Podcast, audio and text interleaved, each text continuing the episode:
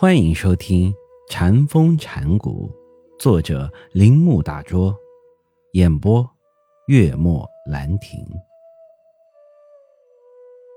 根据巴利佛学者和阿含佛学者的看法，就佛教的一贯经验而言，所有的佛陀教导我们的，似乎可以归纳为四圣谛、十二因缘。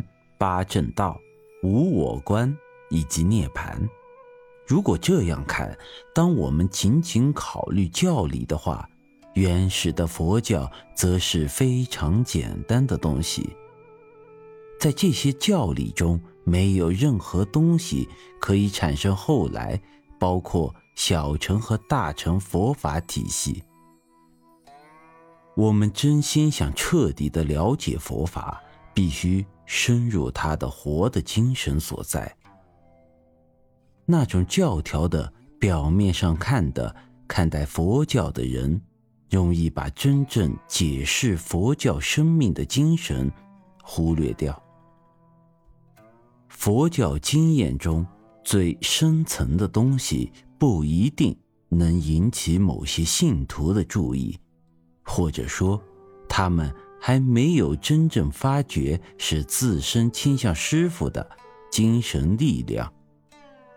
如果我们想接触佛教不断成长的生命力量，必须看到那层最深层的东西。不管佛教多么伟大，总不能把狼变成狮子，狼也不可能对佛的动物性以外的东西有所体会。如后期佛教徒所说，只有佛才能了解另一个佛。当我们主观精神未能达到佛所具有的境界时，就看不到促成他内在生命的许多东西。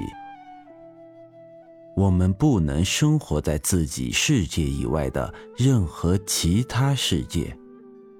因此，如果原始的佛教徒在他的教主的生命中看到的和在著作中所记载的一模一样，并没有其他的东西，这并不证明属于佛陀的一切东西就是表露无遗的。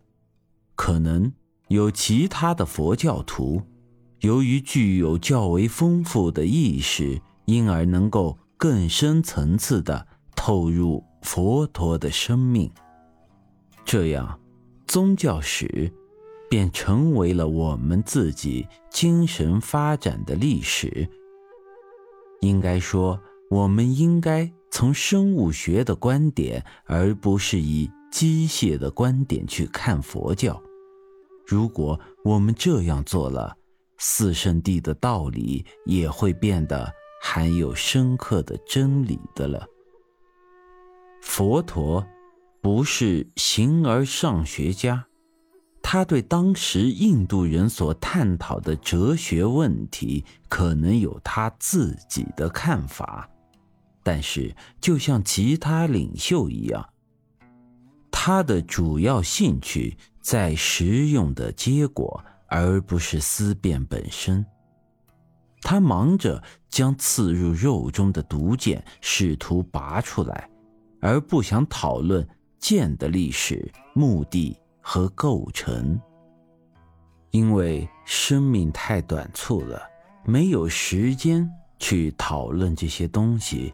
因此，他如实的认识这个世界，也就是说，他凭借自己宗教领悟的体会和自己的价值判断去解释这个世界。他不想更进一步，他称自己看世界和生命的方式为法，这是一个广泛且富有弹性的名词。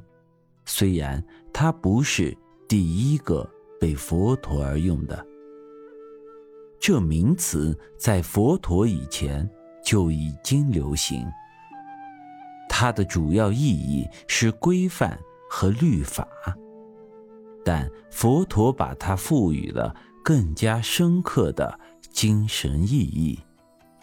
本集播讲完毕，请您继续收听。